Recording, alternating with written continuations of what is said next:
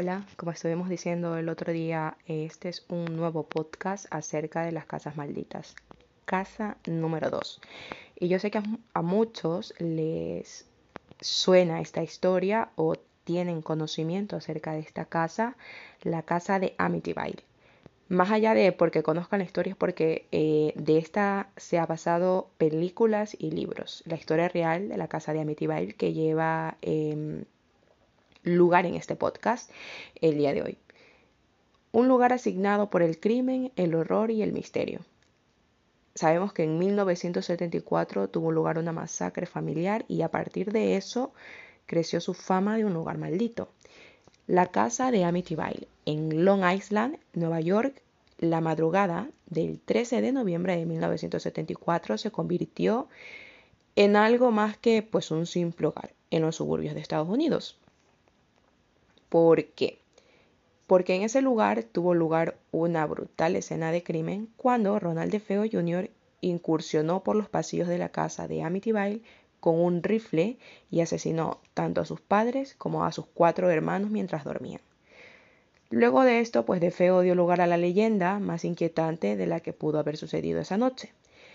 Este criminal afirmó que habían voces en su cabeza pues que le incitaban a matar, que le decían que tenía que matar a su familia eh, y era algo como que lo atormentaba día a día.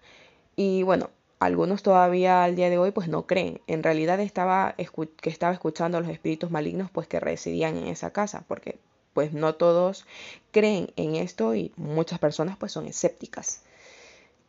Los crímenes de Ronald DeFeo en la casa de Amityville sucedieron durante la mitad de la noche del 13 de noviembre de 1974. Ronald DeFeo Jr., que en ese entonces tenía 23 años, mató a seis de sus familiares con un rifle del calibre 35. Eran sus padres, Luis y Ronald DeFeo, sus hermanos Dawn de 18 años, Allison de 13, Mark de 12 y John Matthew de 9.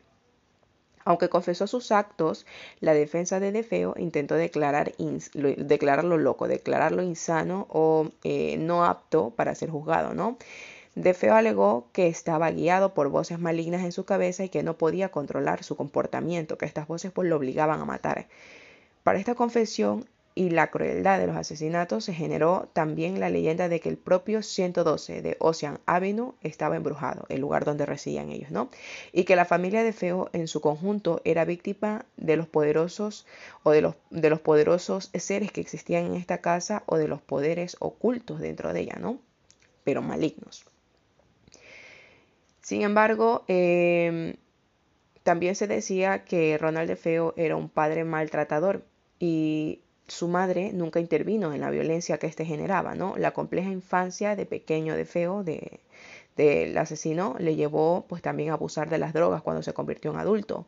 No solo arremetió contra asesinando a su padre, sino que una vez como antecedente lo amenazó con una pistola, ¿no?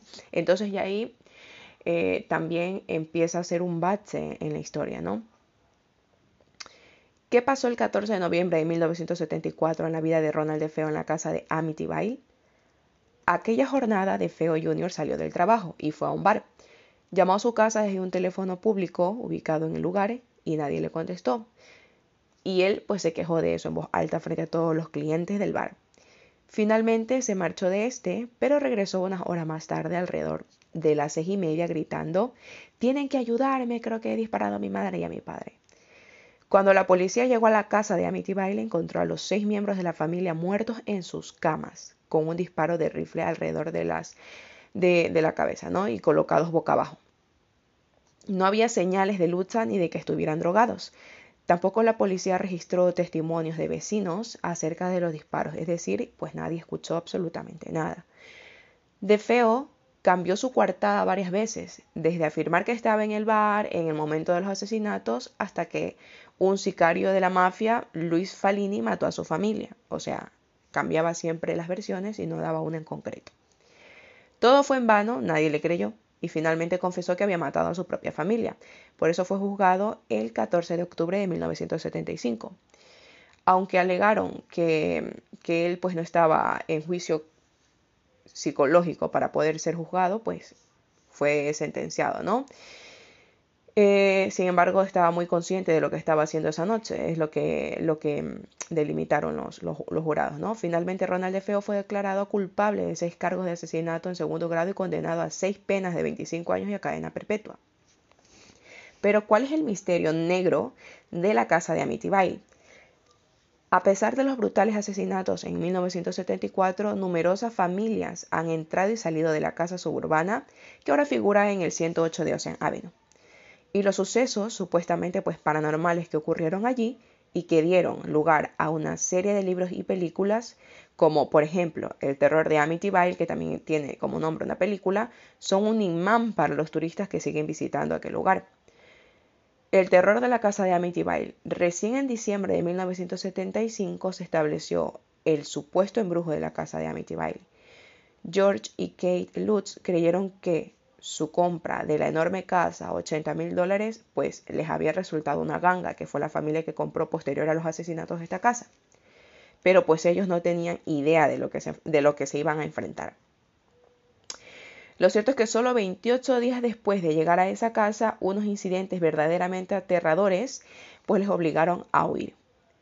Desde la baba verde que supuestamente brotaba de las paredes y los ojos que se asomaban a la casa desde el exterior, también pasando por los malos olores y la supuesta levitación de Kate en la cama, o sea, la esposa de la familia, hicieron que el mes que vivieron en Amityville fuera más que inquietante para la familia Lutz. George por ejemplo, afirmaba que se despertaba exaltado a las 3 y 15 de la madrugada cada noche, la hora exacta de la muerte de los miembros de la familia de Feo. También hay una serie de libros y películas basadas en esta, en esta historia, ¿no? El libro de los, sobre los sucesos paranormales de la casa de Amityville, que es el título del libro que se publicó en 1977 por Jay Anson, para hacerlo pues como tomó todos los hechos denunciados por la familia Lutz y ese material se utilizó de base para la película de 1979 que tenía el mismo nombre y el remake que fue el que yo me vi en 2005 sobre la casa del horror de Amityville.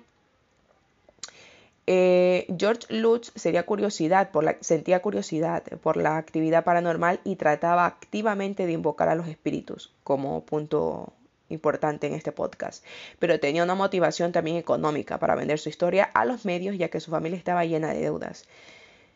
El final de la casa de Amityville.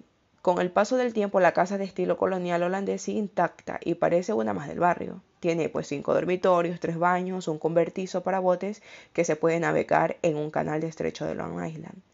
De hecho, en la película que hemos visto de, de Amityville sale que supuestamente pues el hombre veía pues cuerpos muertos en el lago porque se suponía que era donde lanzaban los, los cuerpos sin vida en la época colonial, ¿no? En el año eh, em, de 1977, Lutz eh, se, eh, se, mudaron de esa casa y fue embargada, ¿no? Luego fue adquirido por James y Barbara Cromarty, los dueños de River Hat Raceway. Ellos pues cambiaron la dirección de la casa de Amityville de 112 Ocean Avenue al 108 con la esperanza de ahuyentar a los acosadores. Y después de una década sin incidentes viviendo entre sus paredes, la vendieron a Peter y Jane O'Neill en 1987. Los O'Neill a su vez la volvieron a vender en 1977 por 310 mil dólares a Brian Wilson. Y finalmente la casa fue adquirida por personas que pues prefieren mantenerse en el anonimato por 605 mil dólares en el año de 2017. Y fue ahí pues donde se perdió el rastro de la famosa historia de Amityville. Lugar que, como dijimos en el anterior podcast, también fue un lugar marcado de tragedias, no muertes. Se suponía o se creía que antiguamente pues, la casa había estado construida en un cementerio indio. Eh, un dueño de ello fue un torturador, que de hecho se relata en la película, pero bueno, al día de hoy se mantiene en el anonimato. La casa de Amityville. Espero que les haya gustado el podcast y estaremos hablando de la tercera casa maldita o terrorífica más conocida en el siguiente podcast. Buen día.